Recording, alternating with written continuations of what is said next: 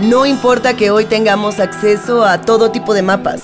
No importa cuánto avancen los medios de transporte, ni que en pocos años, según dicen, podamos ir y venir a la luna con la misma facilidad con la que vamos a visitar un amigo. No importa tampoco que se multipliquen los aeropuertos, ni que abunden los descuentos para ir de un lado al otro del planeta. Hay lugares a los que nunca vamos a poder llegar por una simple razón. Se trata de lugares que cuentan con una especie de derecho de admisión. Lugares a los que solo podemos entrar si recibimos la invitación mágica, la contraseña secreta, la llave única. Lugares que muchos se desviven por conocer, pero que despiertan las más descabelladas pesadillas de otros. Lugares de los que solo conocemos lo que se dice en susurros. Lugares que siempre fueron visitados por el conocido de un primo, del tío, de un vecino. Hoy vamos a viajar a uno de esos lugares y vamos a hacerlo gracias al testimonio de alguien que dijo haber estado allí. Les damos la bienvenida a Turismo Alien. En este episodio vamos a conocer la isla Friendship en Chile la isla Friendship es un lugar y no un lugar al mismo tiempo, y a la vez es uno de los mitos vivos más importantes y trascendentes de la historia ufológica. Esta misteriosa isla se encontraría, según los entendidos, en la región de Aysén, entre el archipiélago de los Chonos y el de las Guaitecas. Sin embargo, es muy probable que si buscan sus coordenadas, solo encuentren agua. La comunidad alien científica que allí se congrega suele ser bastante reticente a las visitas inesperadas. Ernesto contacta con algo extraño. Quizás hoy en día nada se sabría de la isla Friendship si no fuera por la única persona que estuvo allí y volvió para contarlo. Por eso es necesario que empecemos nuestro relato hablando de él, este sujeto se llamaba Ernesto de la Fuente Gandarillas y nació en Santiago de Chile el 17 de diciembre de 1939. En la década de los 60, el mandato paterno lo impulsó a recibirse de ingeniero mecánico en la Universidad de Concepción. Cumplida la expectativa ajena, Ernesto se dedicó a seguir su más profundo instinto y tras unos años de incertidumbre encontró su lugar en el mundo el cine y la televisión. El sueño de Ernesto era convertirse en camarógrafo. Se consideraba con gran pulso para tomar planos bellos, incluso en situaciones trágicas. Sin embargo, luego de pasar un periodo en el Canal 9 de Chile, se mudó por trabajo a Estados Unidos y empezó a desenvolverse con gran éxito en otra área. Al ser el único técnico hispanoparlante que podía encargarse del sonido de los documentales en los que participaba, más pronto que tarde todos empezaron a contratarlo para que operara micrófonos y consolas de grabación. De hecho, demostró tener un oído fino y gran dedicación, por lo que el trabajo rara vez le faltó. Esta conexión de Ernesto con el sonido terminaría siendo la puerta de entrada a una de las experiencias más fascinantes jamás narradas. Resulta que al terminar su trabajo en Norteamérica, Ernesto volvió a Chile con un nuevo plan. En septiembre de 1983 se compró una estación de radio de 11 metros con el propósito de ejercer la radiofonía y alquilar la antena para posibles clientes. No pasó mucho hasta que comenzó a comunicarse gracias al equipo radial con otros aficionados. Sin embargo, hubo un contacto que le llamó la atención por encima del resto. En cierto momento, Ernesto se topó con un grupo de personas muy particulares. Se presentaron como una sociedad llamada Friendship, una sociedad que había comprado una isla en el archipiélago de los Chonos. Todos los Friendship, como comenzó a llamarlos, poseían nombres bíblicos, al estilo de Ariel, Rafael y Gabriel. Eran agradables al diálogo. Tenían un acento difícil de identificar y Ernesto descubrió, tras extensas jornadas de charla, que poseían un conocimiento vasto en casi cualquier tema. En historia, antropología, paleontología, astronomía e incluso física, su sapiencia era abrumadora. Pero no solo eso. Ernesto empezó también a notar que estos seres usaban en muchas de sus explicaciones principios básicos diferentes a los nuestros. Parecían manejar un esquema matemático propio y sus leyes biológicas partían de enunciados muy dispares a los que conocemos. Solían decir que todo lo sabían gracias a que los ángeles del Señor les confiaban. El hombre llegó a hacerse muy amigo de estas personas, como se imaginarán. Se puso muy feliz cuando le propusieron que se conocieran en persona en el muelle de Kemchi. Allí los Friendship iban a ir con su yate, el Mythilus II, a buscar provisiones. Cuando el encuentro efectivamente se produjo, Ernesto quedó más y más fascinado. Ariel y sus colegas tenían entre 35 y 45 años. Eran altos, rubios y poseían unos profundos ojos claros. Todos parecían hermanos. Aquel día se rieron mucho. Pasaron un buen rato y tras aquello, los Friendship empezaron a visitar al técnico de sonido en su hogar cada vez que arribaban a tierra firme en busca de algo de la ciudad. En el transcurso de aquellos meses, Ernesto terminó normalizando a sus peculiares amigos y simplemente dejó de hacerse preguntas. Se limitaba a disfrutar de su compañía. Pero entonces, en el invierno del 84, ellos le ofrecieron dinero a cambio de una simple labor. Aceptar ese trabajo llevaría a Ernesto a descubrir cosas que reavivaron su curiosidad. Y ya sabemos que la curiosidad puede ser peligrosa mucho. Ernesto conoce a Octavio.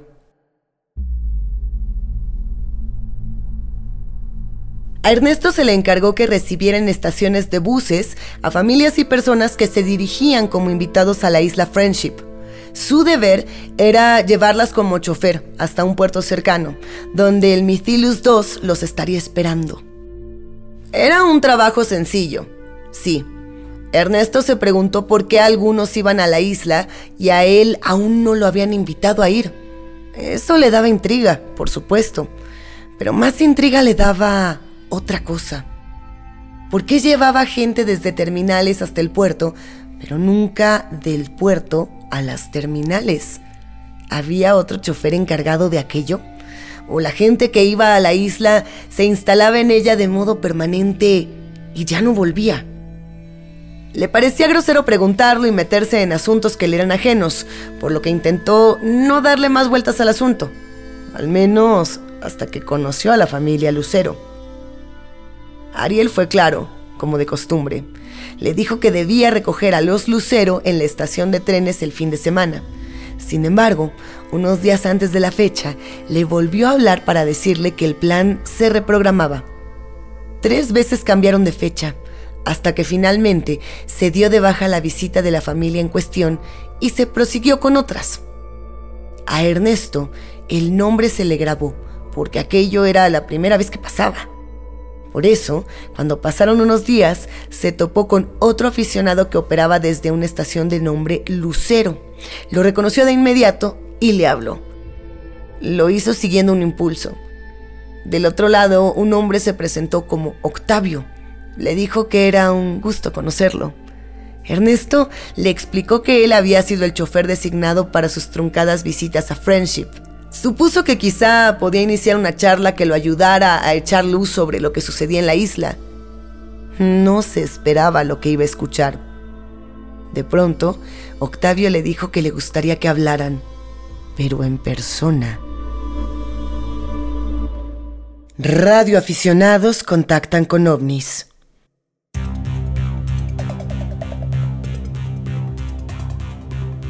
Octavio vivía con su familia, su mujer Cristina y sus tres hijas. Ni bien vio a Ernesto, se mostró nervioso y sin muchos rodeos le dijo que supiera disculpar su intromisión, pero lo había citado porque necesitaba saber más sobre los friendship. Ernesto quedó estupefacto. le admitió que había acudido para hacerle la misma pregunta. El otro lo miró con cierta desconfianza y luego le susurró. Los friendship saben que no terminamos de confiar en ellos, por eso no nos terminan de aceptar. Cuando Octavio se percató de que Ernesto estaba confundido de modo genuino, decidió empezar por el principio. Para Octavio, todo había comenzado cuando había interceptado un mensaje de emergencia proveniente del ya mencionado Mytilus II. Quien operaba el barco, un tal Alberto, intentaba aquella noche establecer una comunicación con su base porque se hallaba en presencia de una misteriosa luz que estaba causando problemas en sus equipos eléctricos. El extraño objeto, además, irradiaba una gran cantidad de energía y algunos marineros habían preferido arrojarse al agua en lugar de sufrir ese calor abrasivo. Ante tal testimonio, Octavio se había presentado por la radio para prestar ayuda. Pero entonces todo se calmó. Alberto acusó que el fenómeno había desaparecido tan rápido como había comenzado. De un modo o de otro, Alberto y Octavio habían quedado en contacto y el encargado de pilotar el misterioso yate no había tardado en contarle algunas curiosidades. Le dijo, por ejemplo, que unos extraños seres lo habían contratado para llevar y traer gente a la isla. Cuando él había aceptado, le habían equipado la embarcación con elementos que jamás había visto antes. Alberto y Octavio mantuvieron una relación intermitente por casi un año, hasta que un día Octavio se encontró con otra persona del otro lado. Esa persona le dijo que Alberto ya no estaba trabajando con ellos. El dueño de aquella voz se presentó como Ariel. Nuevamente, el amplio conocimiento que Ariel demostró tener en cualquier materia que se tratase dejó boquiabierto a su interlocutor. Las cosas treparon en rareza cuando en una ocasión Ariel le mencionó a Octavio de la nada que no se preocupara por su madre, que alrededor de las 7 de la tarde ella descansaría cuando esa tarde Octavio recibió un llamado diciendo que su madre había muerto, supo que algo extraño estaba sucediendo. No se imaginaba que aquella profecía sería apenas la primera de muchas. Las predicciones de los Friendship. Luego de lo que había pasado con su madre, Octavio empezó a grabar furtivamente las conversaciones que mantenía con los Friendship a través de la radio. En una ocasión, Ariel se interrumpió y sin exasperación ni reproche, le dijo, detente un instante y mira la grabadora, porque se te quedó enredada la cinta. El hombre comprobó entonces, aturdido por la sorpresa, que efectivamente la cinta se hallaba enredada. ¿Cómo era posible? Pero eso no era nada comparado con otras predicciones. Los Friendship predijeron correctamente un terremoto en San Salvador. Anunciaron con 30 minutos de antelación la explosión del Challenger y advirtieron que en el Cerro San Cristóbal un volcán chileno estaba activo, aunque se había confirmado lo contrario. En todos los casos demostraron tener razón. ¿Cómo lo hacían? Como respuesta, Ariel le había dicho, no somos de este planeta, pero pertenecemos a la humanidad. Octavio contó todo a Ernesto y luego le dijo que el mismo Ariel le había dicho que pronto iban a mandarle a un emisario. Ese mismo día, Ernesto le había hablado. ¿Acaso nada estaba librado al azar? Octavio y Ernesto rápidamente se hicieron colegas compartían inquietudes y cada uno encontró en el otro a una persona en la que podían depositar las más extravagantes dudas sobre lo que vivían. Lejos estaban de sospechar que todo el asunto tomaría relevancia internacional el 17 de agosto de 1985 con un suceso extraordinario. El gran avistamiento masivo.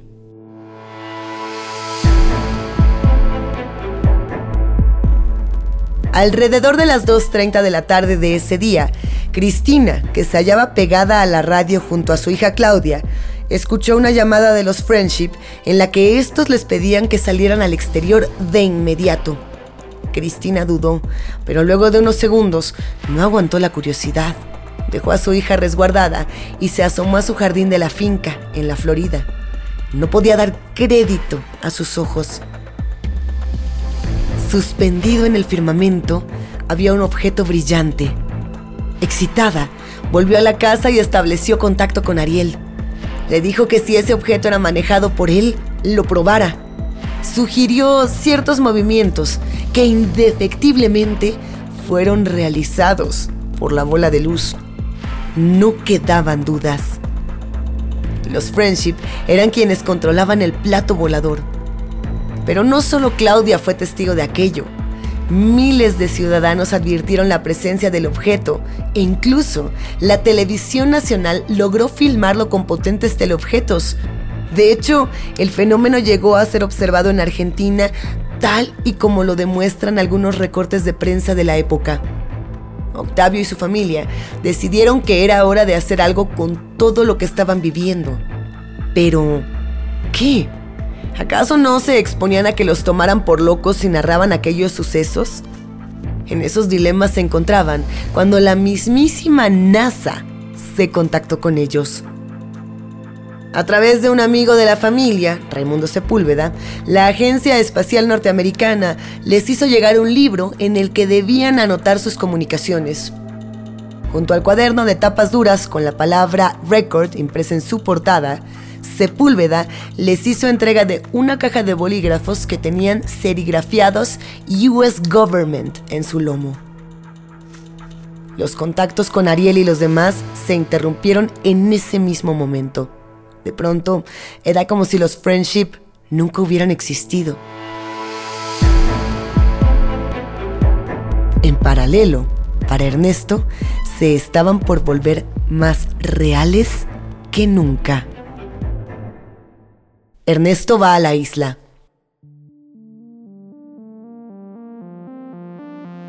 Como ya mencionamos, Ernesto recibía a los Friendship en su casa. En una de esas visitas le propusieron lo que nunca, que los visitara. Esa misma semana, mientras pensaba en qué responderles, Ernesto se sometió a unos estudios por ciertas dolencias y descubrió que su adicción al tabaco le había despertado un terrible cáncer. Luego de que le extirparan un pulmón, el mismísimo Ariel lo visitó y su pedido tomó forma de orden. Debía frenar todos sus tratamientos y debía viajar a Friendship cuanto antes. Ernesto dudó unos minutos, pero luego llegó a una triste conclusión. ¿Qué podía perder? Así comenzaría la travesía que le cambiaría literalmente la vida. Según Ernesto de la Fuente, hay un punto, tras cruzar el canal de la Moraleda, en el cual las embarcaciones utilizadas por los Friendship son guiadas por un sistema magnético hasta la isla. Allí, una compuerta entre las rocas da acceso a túneles subterráneos dotados de muchos adelantos y toda clase de elementos electrónicos. Una vez en la isla, Ernesto y otros visitantes fueron despojados de sus relojes. A cambio, se les entregó una pulsera a través de la que podían comunicarse y recibir información. También se les proporcionaron indumentarias blancas muy ajustadas, como los trajes de buzo, pero de fibra plastificada. Había, según su relato, piletas climatizadas, tres grandes invernaderos y salones con televisión satelital. Todo se operaba de modo digital los Friendship hacían alarde de una tecnología que para la época era considerada futurista, inclusive para nuestra civilización. Sin embargo, lo más llamativo era una red de pasadizos que conducían a varios templos, en cuyas paredes había estampados en bajorrelieves algunos símbolos que el hombre no logró reconocer. Se trataba de una microsociedad que funcionaba a la perfección, en armonía con salud y sin disturbios. Ernesto vio que muchas personas de aspecto sudamericano trabajaban extrayendo metales. Estas personas llevaban una especie de tridente en sus vestimentas, un símbolo que también distinguió en otras partes de este fantástico lugar. Durante su estancia en la isla, Ernesto logró ver las habitaciones de Ariel y sus correligionarios, pero también conoció de la existencia de otras habitaciones con atmósfera y presión distintas que habían sido creadas, según le dijeron, para los ángeles del Señor. Ernesto fue sometido a lo que describió como un tratamiento mediante sistemas de movimientos ondulatorios y magnetoterapia, así como también a regeneración de tejidos. Al parecer, la sofisticada tecnología Friendship es capaz de erradicar todas las enfermedades e interrumpir el proceso de envejecimiento. ¿Los resultados? El tumor de Ernesto desapareció. Luego de ser curado, el hombre se convirtió en el primer humano en ser devuelto a su hogar. No son pocos, sin embargo, los que creen que, a pesar de que fehacientemente su enfermedad fue curada, Ernesto fue un farsante con mucha imaginación. Pero mientras empezaba para algunos una cruzada por desmentir al radio aficionado, desde otras partes del mundo empezaron a llover hipótesis de todo tipo. El grupo de reclutamiento de Ernesto.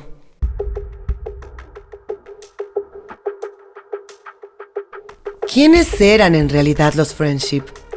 Ernesto de la Fuente también seguía tras esa pregunta.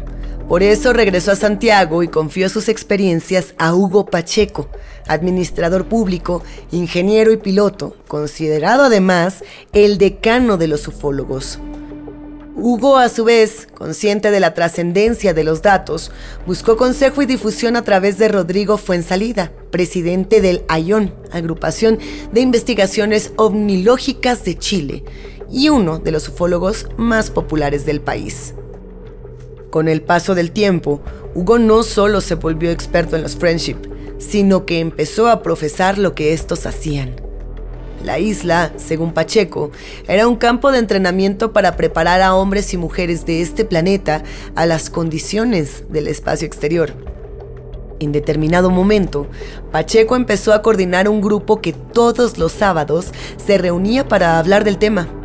A las reuniones acudían también líderes del movimiento nazi en Chile, sosteniendo que lo que otros confundían con extraterrestres no era más que una comunidad alemana oculta en el Pacífico. Si bien Hugo Pacheco nunca fue invitado a la isla, aseguraba haber perseguido a bordo de una lancha de la Marina a una de las ocho embarcaciones que atracaban en Puerto Montt y que presuntamente aprovisionan la isla.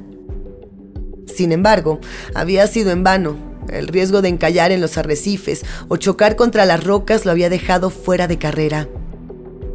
El rumor popular que empezó a circular es que el hombre empezó a preparar a las personas para posibles viajes a la isla. Viendo los friendships que las comunicaciones radiales ya no eran seguras, habrían empezado a visitar al grupo de Hugo con cierta regularidad. Los más preparados eran seleccionados y ya no volvían la semana entrante.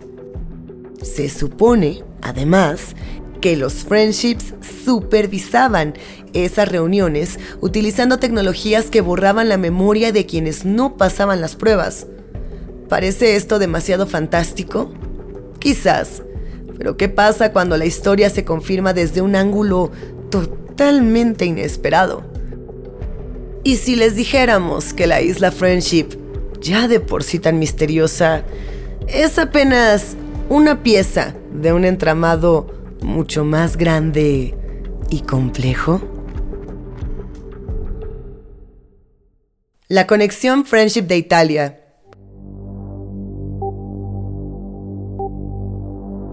Entre 1956 y 1978, se produjo en Italia un extraordinario proceso de contacto masivo, en el cual unas 150 personas mantuvieron contacto con unos 50 individuos que afirmaban ser extraterrestres. A esto se le conoce como el caso Amicizia o Friendship de Italia. Uno de esos contactados fue el científico Stefano Breccia, quien publicó en 2007 el libro Contacto en Masa, en donde cuenta todo lo ocurrido en esa época, además de exponer fotografías de naves y seres y otros indicios para avalar este caso. En su libro, Stefano revela diversa información, los amigos de Michizia serían extraterrestres que consideran a la Tierra como uno de los 50 planetas madre, en que se originó y desarrolló la vida inteligente en este sector galáctico. Su misión era formar colonias en lugares como el cúmulo estelar de las Pléyades, desde donde vendría la mayoría de los miembros del proyecto Friendship estos seres habrían venido hace unas décadas a la Tierra en un número de 600 para luego repartirse en 12 grupos de 50 en países como Rusia, Alemania, Austria, Francia, Italia, Argentina y por supuesto Chile. El grupo Amicizia, que se estableció en Italia, tenía bases secretas cercanas a la ciudad de Pescara, en la que llegaron a convivir con sus pobladores. Muchos de ellos se casaron con mujeres terrestres y formaron familias con ellas. En el libro también sale a relucir la posibilidad de que el propio Albert Einstein haya estado en contacto con los Friendship. Final.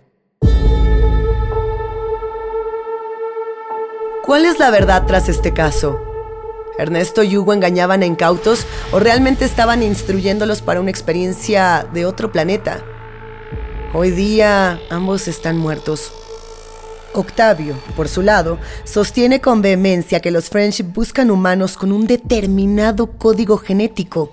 El propósito, lograr una hibridación perfecta entre especies para así asegurar la subsistencia en un mundo al que estamos destruyendo de a poco. Ernesto dejó en claro que si bien los Friendship podían ver lo que iba a pasar, tienen herramientas para revertir lo que nosotros consideramos inevitable. ¿Buscan acaso los Friendship salvarnos de nuestra inminente extinción? La pregunta sigue sin respuesta, al menos de momento. Sin embargo, no hay que perder la esperanza. Quizás sea cualquiera de ustedes el próximo o la próxima en mover el dial y sintonizar por azar la amistosa voz de uno de estos misteriosos seres. ¿Se animarían a visitar la isla de ser invitados a hacerlo? Piénsenlo, ya están advertidos de que quizás el precio sea nunca regresar.